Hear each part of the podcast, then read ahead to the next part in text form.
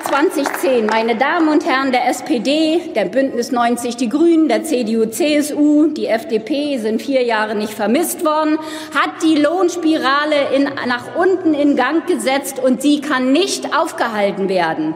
Die Armut nimmt in diesem Land zu. Sie kann sich nicht verstecken. Sie kann man auch nicht wegdiskutieren. Und wer sich dieser Diskussion nicht stellt, entzieht sich der Verantwortung für eines der größten Probleme in unserem Land. Das war Sabine Zimmermann von der Partei Die Linke. Sie ist Sprecherin für Arbeitsmarktpolitik und sie äußert sich hier in der Bundestagsdebatte über die Konsequenzen aus dem Armuts- und Reichtumsbericht. Wir haben weniger als halb so viele Arbeitslose wie zu der Zeit, als ich in den Deutschen Bundestag einziehen durfte, 2005. Ich glaube, so viel hat die Große Koalition, so viel hat diese Regierung, die unionsgeführte Regierung, die letzten Jahre nicht falsch gemacht bitte Sie uns weiter gern kritisch, aber auf dem Weg zu begleiten. Reden Sie Deutschland nicht schlechter, als es ist. Und das ist Paul Lehrrieder von der CDU.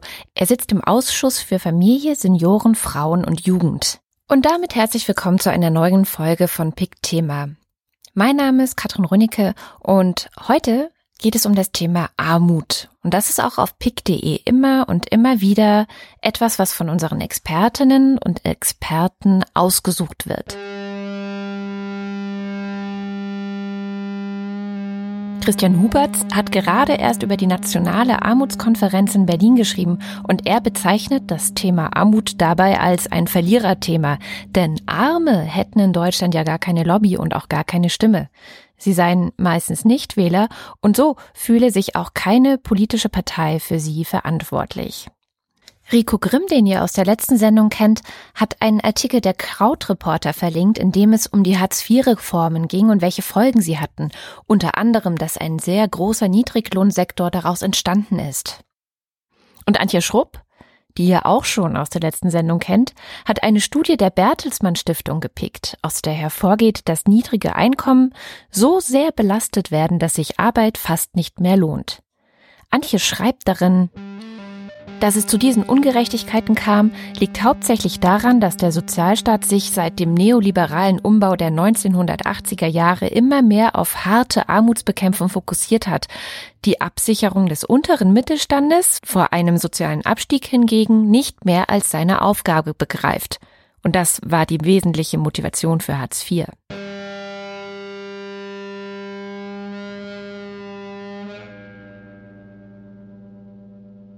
Das waren jetzt nur ein paar wenige Beispiele aus dem PICT-Universum, die das Thema behandeln. Aber unseren Pickern geht es immer wieder um ähnliche Themen. Armut in Deutschland. Und das hat mit Schlechtreden, wie Paul Lehrrieder von der CDU meint, erstmal gar nichts zu tun. Und ein Begriff, der in vielen dieser Picks immer wieder vorkommt, ist Hartz IV.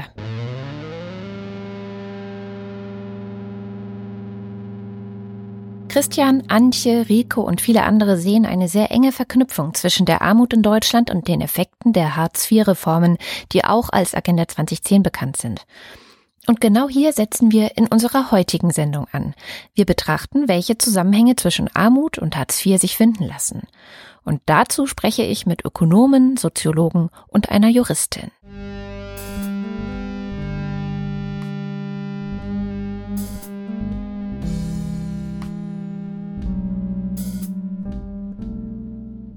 Aber erst noch mal einen Schritt zurück, um herauszufinden, warum die Agenda 2010 und die Hartz-Reform überhaupt existieren und welchen Zweck sie erfüllen sollten und auch welche ökonomischen Hintergründe sie haben, bin ich in die Hans-Böckler-Stiftung in Mitte gefahren. Dort warteten Anke Hassel und Christian Odendahl auf mich. Anke Hassel ist Direktorin des Wirtschafts- und Sozialwissenschaftlichen Instituts der Hans-Böckler-Stiftung. Davor war sie Professorin für Soziologie an der Jacobs University in Bremen und im August 2005 auf den Lehrstuhl für Public Policy an der Hertie School of Governance berufen. Und Christian Odendahl, das ist unser Wirtschaftspickster.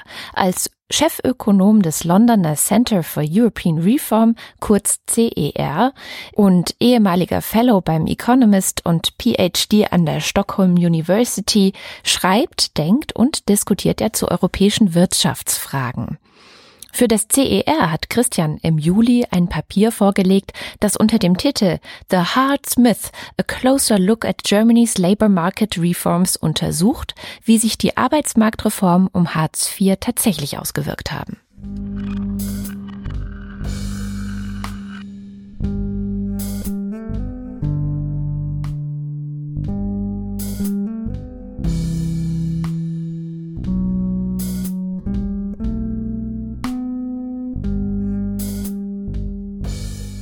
Also wir machen jetzt eine Rückblende. Wir machen erstmal eine Rückblende, vielleicht so ganz kurz nochmal genau. zusammenfassen, weil ich, es ist ja jetzt auch echt schon wieder lange her. Ja klar, es sind 15 Jahre her. ja. Und die Rückblende geht wahrscheinlich bis in das Jahr 1998 äh, zum Regierungswechsel, die erste rot-grüne Bundesregierung überhaupt, die ja unter einem schlechten Start angefangen hat, nämlich das äh, Jahrtausendwechsel, also 2000 war ja eine Phase erstmal der wirtschaftlichen Rezession. Deutschland hat den äh, Stabilitäts- und Wachstumspakt gerissen zweimal. Wir hatten eine Arbeitslosigkeit von um die fünf Millionen Arbeitslosen. Es gab äh, große finanzielle und vor allem auch Haushaltsrisiken, die jetzt alle auf der neuen rot-grünen Bundesregierung lastete. Und der Bundeskanzler Schröder hatte dann am Anfang auch zur Legislatur natürlich die Auseinandersetzung nochmal mit Oskar Lafontaine, also der Finanzminister ist ihm ja abhanden gekommen. Und der hatte damals nicht wirklich einen wirtschaftspolitischen Kurs und hatte diese großen Probleme, also einmal die finanzpolitischen Probleme und die Arbeitsmarktprobleme und suchte nach einer Lösung. Und die äh, Suche nach der Lösung am Arbeitsmarkt erfolgte dann über Peter Harz und die sogenannte Harz-Kommission, die ja dann getagt hat. Also da waren unterschiedliche Beteiligte drin vertreten von Arbeitgeberseite, aber auch von Gewerkschaftsseite, auch von Wissenschaftsseite und sollte einen großen Bericht machen über darüber, wie man den Arbeitsmarkt ähm, wieder mobilisieren könnte oder aktivieren könnte. Und in dem, diesem doch umfangreichen Bericht der Harz-Kommission gab es einen Vorschlag, der aber in der Kommission eigentlich gar nicht diskutiert wurde, sondern es war nur so ein kleiner Absatz, der da drin stand. Und in diesem Absatz dran, äh, stand drin, dass man doch die Hilfesysteme für Arbeitslose reformieren sollte und insbesondere das bestehende System der Sozialhilfe und der Arbeitslosenhilfe zusammenlegen sollte. Es gab damals eben drei unterschiedliche Hilfesysteme für Arbeitslose und das eine war die Sozialhilfe, die es heute ja auch noch gibt. Und äh, für diejenigen, die jetzt keine Ansprüche erworben hatten in der Arbeitslosenversicherung, dann gab es die Arbeits das Arbeitslosengeld und das Arbeitslosengeld war eine Arbeitslosenleistung, die sich am letzten Nettoeinkommen orientiert hat und auch zum Ziel hatte, ähm, das, den Lebensstandard zu sichern von Arbeitslosen. Also dass man in der Arbeitslosigkeit nicht wie in Großbritannien direkt auf ein Mindesteinkommen äh, zurückfällt, sondern dass man seinen Lebensstandard zumindest für eine Zeit lang äh, sichern konnte. Und das Arbeitslosengeld war befristet auf einen bestimmten Zeitraum. Und der Zeitraum hing auch vom Lebensalter ab. Und dazwischen gab es aber noch so etwas, was äh, die Arbeitslosenhilfe genannt wurde oder Arbeitslosenhilfe hieß. Und das Besondere an der Arbeitslosenhilfe war, dass sie sich auch noch am Lebensstandard orientiert hat, aber dass die Ersatzraten niedriger waren als beim Arbeitslosengeld. Ich fasse das nochmal kurz zusammen. Es gab also drei verschiedene Systeme und die wurden auch aus verschiedenen Töpfen gezahlt. Die Arbeitslosenhilfe die Arbeitslosenhilfe zum Beispiel gab es in der Bundesrepublik Deutschland bereits seit 1956. Sie wurde von der Regierung Adenauer ähm, als Fürsorgeleistung eingeführt, die im Anschluss an das Arbeitslosengeld aus den Steuermitteln der Bundesanstalt für Arbeit ausgezahlt wurde und die tatsächlich unbefristet war. Die Sozialhilfe hingegen ist vielleicht eines der ältesten Fürsorgesysteme, das wir in Deutschland überhaupt haben. Sie geht unter anderem auf das preußische Armenpflegegesetz von 1842 zurück. Seit 1976 galt das Bundessozialhilfegesetz und darin wurde festgelegt, dass die Sozialhilfe aus den Kassen der Kommunen gezahlt werden soll. Und diesen Zusammenhang zu verstehen ist wichtig, wenn man verstehen will, warum Hartz IV das Ziel hatte, die Sozialhilfe und die Arbeitslosenhilfe zusammenzulegen. Denn nach der Wende gab es in Ostdeutschland zwar total viele Leute, die keine Arbeit hatten, aber die meisten davon lebten von der Arbeitslosenhilfe. Das heißt, sie wurden vom Staat bezahlt. Wohingegen in Nordrhein-Westfalen zum Beispiel zwar auch sehr viele Arbeitslose lebten, aber eben von der Sozialhilfe. Und das hat die Kommunen sehr stark belastet. Und auch dafür war die Zusammenlegung zwischen Arbeitslosenhilfe und Sozialhilfe ein äh, gangbarer Weg. Und äh, damit man möglichst viele Menschen in dieses neue System überführt, also aus der Sozialhilfe rausnimmt und damit die Entlastung der Kommunen möglichst weitgehend war, hat man eben diesen Begriff der Erwerbsfähigkeit, nämlich ab drei Stunden täglich dem Arbeitsmarkt zur Verfügung zu stehen, hat man den besonders weit gefasst. Also man wollte möglichst viele Menschen da reinbringen. Interessant, oder? Es schien hier also gar nicht so sehr darum zu gehen, den Arbeitslosen dabei zu helfen, an Arbeit zu kommen, sondern ein viel wichtigeres Motiv war die Entlastung der Kommunen. Und das hat natürlich auch dazu geführt, dass viele Menschen dann letztlich in Hartz IV gelandet sind ne? und äh, hat dann auch äh, praktisch die Kritik nochmal angefeuert, dass selbst heute in dem Hartz IV-System sehr viele Menschen äh, sind, die im Prinzip nicht wirklich erwerbsfähig sind, also weil sie suchtkrank sind, weil sie andere Probleme haben, weil sie psychisch krank sind und äh, nicht wirklich dem Arbeitsmarkt zur Verfügung stehen.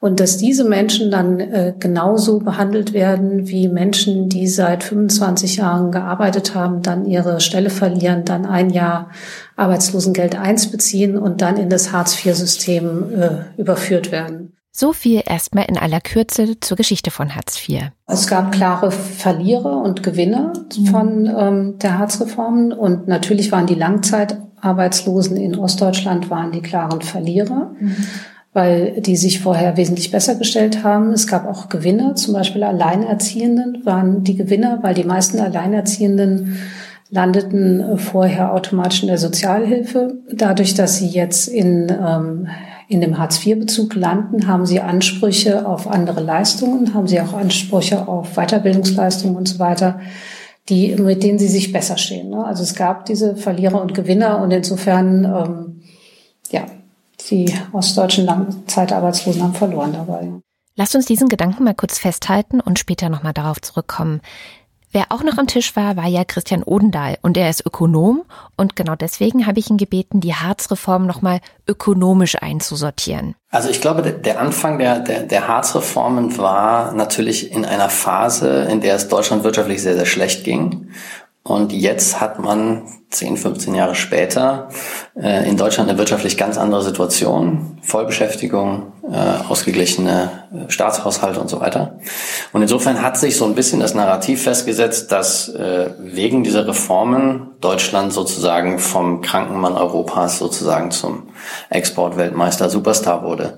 Und dieses Narrativ, das, das ist, das trägt das Ganze sehr viel zu weit. Also es ist jetzt nicht plausibel, dass eine Reform, die hauptsächlich, wie Anke gesagt hat, aus der Zusammenlegung von Arbeitslosen- und Sozialhilfe bestand und noch ein paar andere Liberalisierungselemente enthielt, dass daraus sozusagen ein Land äh, das heißt sozusagen, dass wir ohne diese Reformen Italien wären und mit diesen Reformen sind wir sozusagen der Superstar. Also aber genau so wird es ja ganz oft argumentiert. Damals ging es wirtschaftlich äh, Deutschland extrem schlecht.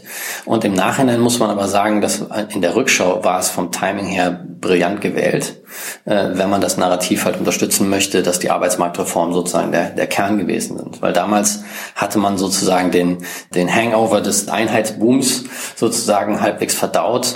Äh, die deutschen Unternehmen hatten sich in den, in den vorangegangenen zehn Jahren an die Globalisierung angepasst, äh, an die Erweiterung der EU Richtung Osten, ähm, hatten, hatten Lieferketten und, und also Supply Chains, also sozusagen die, die Verbindung mit anderen Unternehmen geschaffen und so weiter. Die Schwellenländer der Welt waren gerade kurz davor, richtig zu boomen, für das sie deutsche Waren und, und, und Investitionsgüter brauchten. Das waren alles Dinge, die man in, in, in Realtime, glaube ich, nicht absehen konnte, aber die im Nachhinein natürlich dieses Narrativ unterstützen. Und insofern ist es, glaube ich, wichtig, wenn man die Heizreform beurteilen möchte, darauf hinzuweisen, dass halt gleichzeitig auch andere Dinge passiert sind, die für die deutsche Wirtschaft extrem günstig waren. Wir halten also fest, dass es Deutschland heute wirtschaftlich so gut geht, liegt jetzt nicht allein an den Hartz-IV-Reformen und auch nicht daran, dass die so hart waren.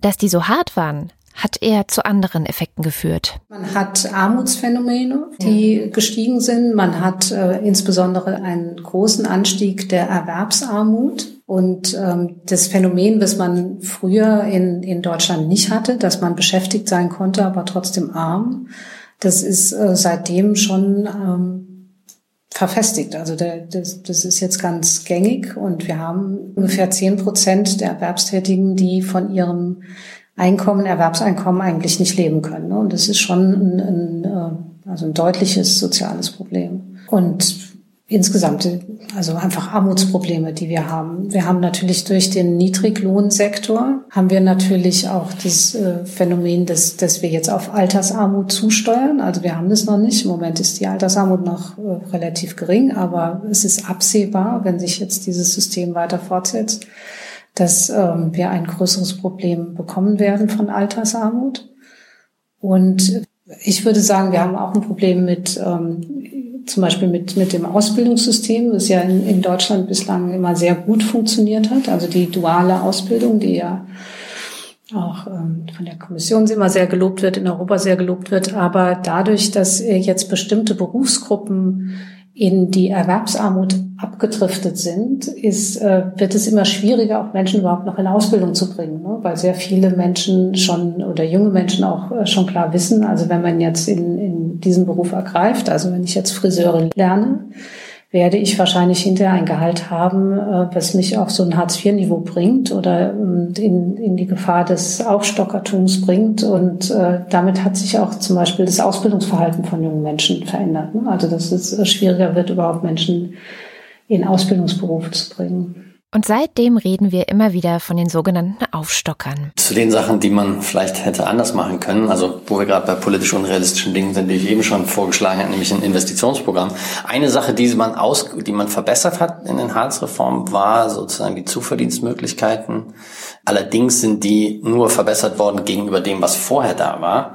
Sie sind immer noch relativ gering. Also wenn jemand, der, der Leistungen bezieht, in Deutschland arbeiten geht, äh, dann muss er schon einen Großteil dessen, äh, an, also bis auf die ersten 100 Euro, äh, einen Großteil dessen äh, wieder zurückzahlen. Und das senkt die Anreize zum Arbeiten. Da gibt es andere Länder, die sind da in der Hinsicht sehr viel großzügiger. Und gleichzeitig sind diejenigen, die in Deutschland für geringe Löhne arbeiten, ähm, auch durch Steuern und Sozialabgaben, auch außerhalb der, also außerhalb des Bereichs, wo sie noch Sozialleistungen ähm, beziehen, werden sie in Deutschland mit am höchsten in der Welt zur Kasse gebeten. Das ist das eine, was tatsächlich sehr häufig an Hartz IV kritisiert wird. Und es gibt natürlich diese sehr hohen Zahlen an Sanktionen. Also die Sanktionen sind ja nicht selten, sondern sie sind ja mannigfach.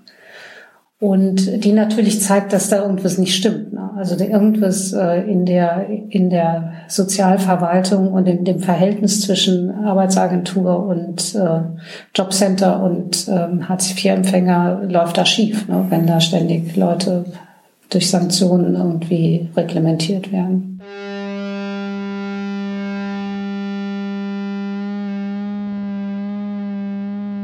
Aber kommen wir nochmal zurück zu diesem ganzen Thema Armut. Hat Armut denn jetzt wirklich was mit Hartz IV zu tun? Oder ist es nicht vielmehr so, wie viele Leute immer wieder sagen, dass in Deutschland ja niemand arm sein müsste?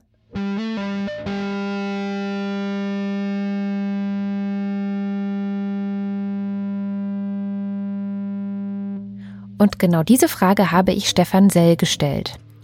Er ist Professor für Volkswirtschaftslehre, Sozialpolitik und Sozialwissenschaften am Rhein-Ahr-Campus Remagen der Hochschule Koblenz.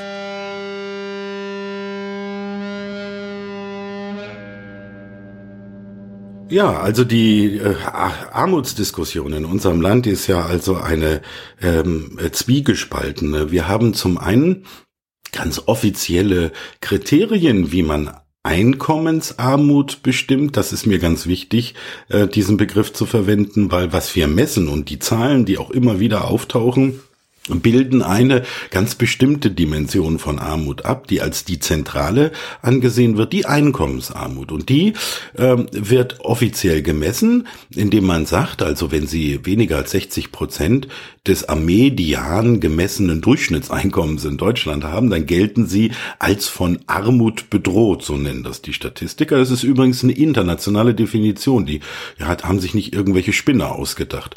Also machen wir das mal an einer Zahl fest, äh, ganz klar klar, wenn Sie alleinstehend sind und Sie haben zurzeit weniger als 969 Euro im Monat für alles zur Verfügung, davon müssten Sie Ihre Miete bezahlen, Ihren Lebensunterhalt bestreiten. Wenn Sie weniger haben, gelten Sie als von Armut bedroht. Da gibt es jetzt viele Wissenschaftler bei den Ökonomen, die sagen, nein, das wäre keine Armut und so weiter. Also ich sage das jetzt mal an dieser Stelle ganz deutlich. Natürlich ist das Armut. Versuchen Sie mal mit so einem Betrag äh, Ihren Lebensunterhalt Lebensunterhalt plus Wohnung äh, in unseren Städten heutzutage zu decken. Ähm, das ist überhaupt keine Frage. Und wenn man äh, das äh, daran bemisst, dann sind ähm, über 15 Prozent der Menschen in Deutschland ähm, arm in diesem Sinne. Bei den Hartz-IV-Empfängern ist es so, dass sie vereinfacht davon ausgehen können, die Hartz-IV-Sätze liegen alle knapp unter dieser Einkommensarmutsschwelle. Das heißt, vereinfacht gesagt, per se ist jeder Hartz-IV-Empfänger ähm, gehört zur Gruppe der Einkommensarmen. Und ähm, das ist äh, in wenigen Ausnahmen wird das äh, vielleicht durchbrochen ähm, bei den Aufstockern, aber das sind nur wenige wenige Fälle. Also Sie können vereinfacht sagen, jeder Hartz-IV-Empfänger gehört zu den Armen, wenn man äh, Arme eben misst an dieser internationalen Definition, die ich gerade gebracht habe und die auch richtig ist in, in meinen Augen. Also von den Hartz, äh, wenn Sie nur auf Hartz-IV-Sätze angewiesen äh, sind, dann sind Sie in unserer monetär getriebenen Gesellschaft mit Sicherheit als arm zu bezeichnen. Reden Sie Deutschland nicht schlechter, als es ist. Und diese Armut geht schon bei Kindern los. Und weil das so ist, hat das Bundesverfassungsgericht 2010 geurteilt, dass die Regierung bei den Hartz-IV-Gesetzen in Hinblick auf Kinderarmut und die Chancengleichheit in Deutschland unbedingt nachbessern soll. Eine, die sich damit befasst hat, ist Anne Lenze.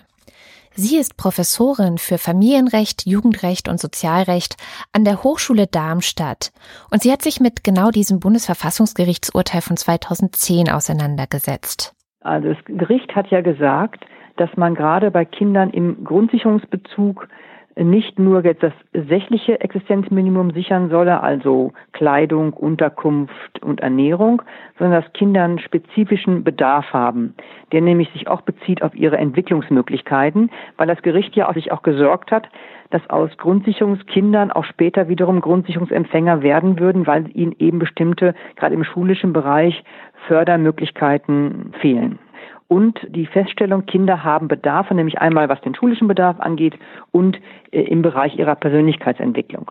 Die damalige Bundesarbeitsministerin Ursula von der Leyen hat sich darum gekümmert, diese Sachen zu verbessern. Ein bisschen zumindest. Und da ist der Gesetzgeber hingegangen, äh, weil er von dem Ziel sozusagen geleitet wurde, ja, den Eltern nicht mehr Geld in die Hand zu geben, weil es war ja klar, wenn zusätzliche Bedarfe zu decken sind, müsste sich das irgendwie auch in der Höhe der Regelbedarfe für Kinder ja ähm, ähm, niederschlagen. Das war auf keinen Fall gewollt, weil man ja möchte, dass äh, Eltern im Hartz-IV-Bezug auch im Niedriglohnsektor gering bezahlte Arbeit annehmen. Das ist das Ziel. Jetzt ist man hingegangen, hat diese zusätzlichen Bedarfe, die das Verfassungsgericht hier entdeckt hatte, zusätzlich, dass man die sozusagen in Antragsleistung umgewandelt hat. Ja, also zum Beispiel die bekannten 10 Euro pro Monat, äh, die für die Teilnahme an Sportvereinen äh, oder in bestimmten Kursen äh, weiter abgerufen werden können. Dann die Nachhilfe war damals auch neu, dass Kinder unter bestimmten Bedingungen ähm, dann auch eben Anspruch auf Nachhilfe zusätzlich haben, neben ihren Regelbedarfen. Das waren die großen Neuerungen im Prinzip. Ja, man ist sogar hingegangen, hat die Regelbedarfe nochmal gekürzt, weil man gesagt hat, okay, diese 100 Euro, die es vorher auch schon gab für ähm, einmal im Jahr für Schulbedarfe wie Hefte etc., Zirkel und so weiter, Kopiergelder. Diese Sachen hat man aus dem Regelbedarf rausgenommen. Also man hat sogar noch es geschafft, den Regelbedarf zu senken durch die Reform für Kinder. Also geringe Regelbedarfe plus diesen zusätzlichen Antragsleistungen. Und hat das jetzt wirklich was gebracht, um Kinder vor Armut zu schützen? Es gibt ja mittlerweile schon eine groß angelegte Evaluation von der Bundesregierung selber in Auftrag gegeben, 2015, die festgestellt hat, dass gerade im Bereich dieser sozialen, kulturellen Teilhabe, diese 10 Euro pro Monat, dass das nur von circa 15 Prozent aller Kinder und Jugendlichen überhaupt beantragt wird. Oh, das ist ja nicht so viel. Meine Argumentation ist die, dass Kinder auf jeden Fall, in jedem Fall, einen Bedarf an kultureller, sozialer, gesellschaftlicher Teilhabe haben und dass wenn man die Hürden so hoch baut und das als eine Antragsleistung ausgestaltet, die dann letztendlich nur so wenig beantragen, dass wir hier eine, eine eklatanten äh, äh, Unterdeckung des Bedarfs bei Kindern und Jugendlichen haben. Trotz Evaluation bleibt aber erstmal alles beim Alten. Ich denke deswegen eben auch, dass ähm, diese ursprüngliche Intention des Bundesverfassungsgerichts, dass man hier die Teilhabechancen von Kindern im Grundsicherungsbezug äh, steigern wollte, ausweiten wollte, dass das auch nicht im Prinzip nicht eingetreten ist. Nun könnte man ja sagen, oder ist zumindest mein Eindruck, dass ein Hauptproblem in der Herangehensweise dann auch war zu sagen, ja, wir wollen Kinderarmut bekämpfen. Und es wird ja auch immer wieder, jetzt im Wahlkampf stand es auch auf vielen Wahlplakaten, zwar von der Linken, aber trotzdem wird ja immer wieder von Kinderarmut geredet. Mhm. Aber mhm. ist nicht eigentlich die Kinderarmut etwas, was Elternarmut ähm, ja, genannt werden könnte? Kinder leben ja immer in Familien, von daher ist es Familienarmut, ne? Das sind meistens entweder Eltern, die arbeitslos sind oder auch zum ganz großen Teil ja auch Eltern, die im Niedriglohnbereich arbeiten. Und äh, das sind alles äh, Einkommen. Da ist auch der Unterhalt für ein Kind von vornherein nicht impliziert ist. Also es ist gar nicht vorgesehen, dass man davon auch ein Kind unterhalten kann. Mhm. Wenn Sie mal gucken, diesen Mindestlohn von 8,55 Euro ist ja ein Bruttolohn, da gehen natürlich die Sozialabgaben ab. Äh, dann ist das so gerechnet, dieser Mindestlohn, dass davon gerade eine erwachsene Person bei einer Vollzeittätigkeit davon leben kann. Mhm. Ja.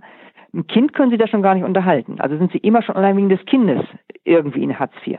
Mhm. Ja. Äh, also in der Tat, Sie haben recht, es ist immer Familienarmut und deswegen äh, ist dieses Konzept auch schlecht. Ne? Das ist so ein bisschen das Konzept, dass man die Kinder an den Eltern vorbei fördern zu können glaubt. Mhm. Ja, das muss man sich klar machen. Man denkt, aha, die Eltern, denen wollen wir kein Geld geben. Wir machen das selber als Staat ne, und sagen genau, was wir für förderungsfähig halten. Das ist ja auch eine große Kritik, weil viele Jugendliche gerade sich an diesen organisierten Freizeitbeschäftigungen gar nicht beteiligen wollen. Die haben aber kein Interesse daran. In dem Alter steht was völlig anderes an. Mhm. Ja, also wir machen das selber besser als Staat und sagen genau, gegen genau vor, was wir meinen, Kinder weiterbringt in ihrer Persönlichkeitsentwicklung, nämlich diese Sachen, die kennen Sie dann ja auch, ne, in dem Bildungs- und Teilhabepaket vor allem diese aufgezählten, immer organisierten Gruppenangebote, ne? Mhm. Äh, Sportverein oder Musikunterricht oder was weiß ich. Äh, das ist für uns Förderung und das machen wir an den Eltern vorbei. Und das ist auch eine Sache, das ist, geht überhaupt nicht. Man kann Kinder nicht an den Eltern vorbei fördern. Deswegen, und darauf zieht ja vielleicht auch Ihre Frage, man muss immer die Situation der Familie, die ökonomische Situation der Familie insgesamt verbessern. Ja, ich meine, was bringt es für ein Kind, was vielleicht auch an so einem Sportverein mitspielt, aber zu Hause von dem ärgsten ökonomischen Stress betroffen ist? Das, äh, das wird sich auch in der Familie nicht entfalten können. Letztendlich leben die Kinder in Familien und nicht in Heimen, Gott sei Dank. Ne? Ähm, also das sind, sind auch so, so Grundsätze, die da hm, bei dieser Reform damals 2011 doch meiner Meinung nach total schiefgelaufen sind.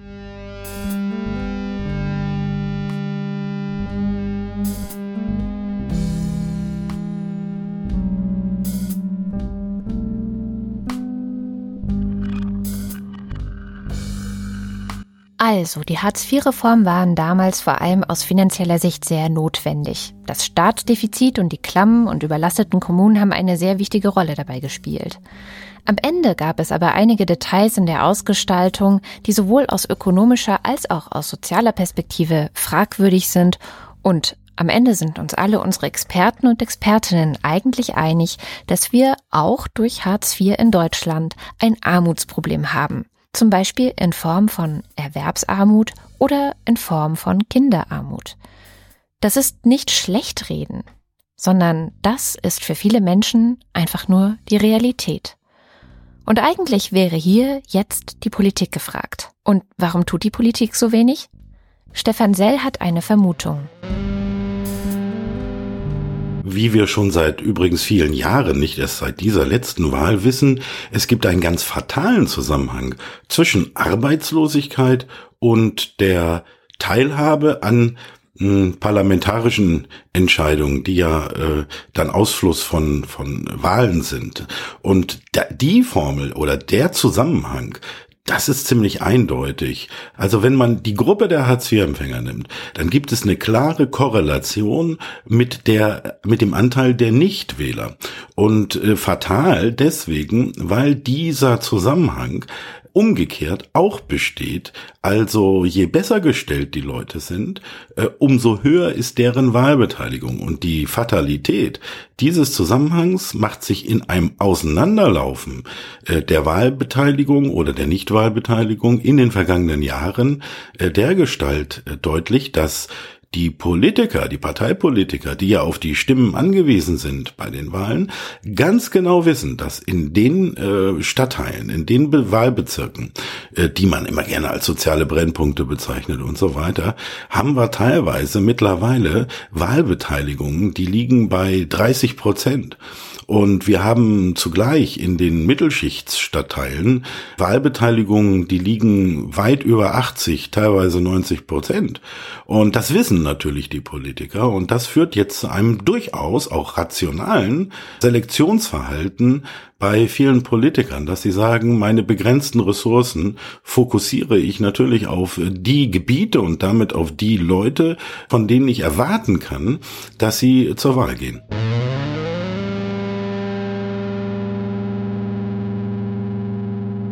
Und das war Pick Thema.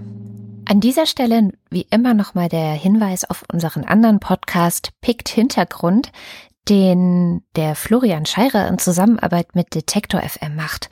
Und in der letzten Folge ging es um Waisenkinder, um das Reformationsjahr 2017 und die Ukraine.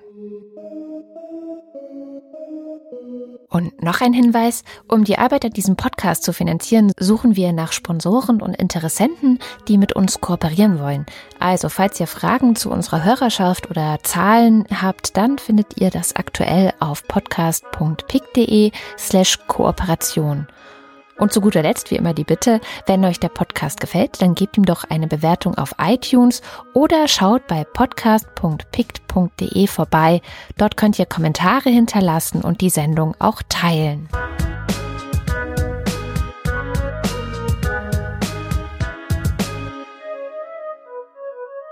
In der nächsten Folge geht es übrigens über das Thema Berichterstattung in den Medien, ja oder nein. Also wann ist es gut, ganz viel zu berichten und wann ist es eher schlecht, wenn ganz viel berichtet wird. Ich hoffe, wir hören uns dann wieder. Bis dahin,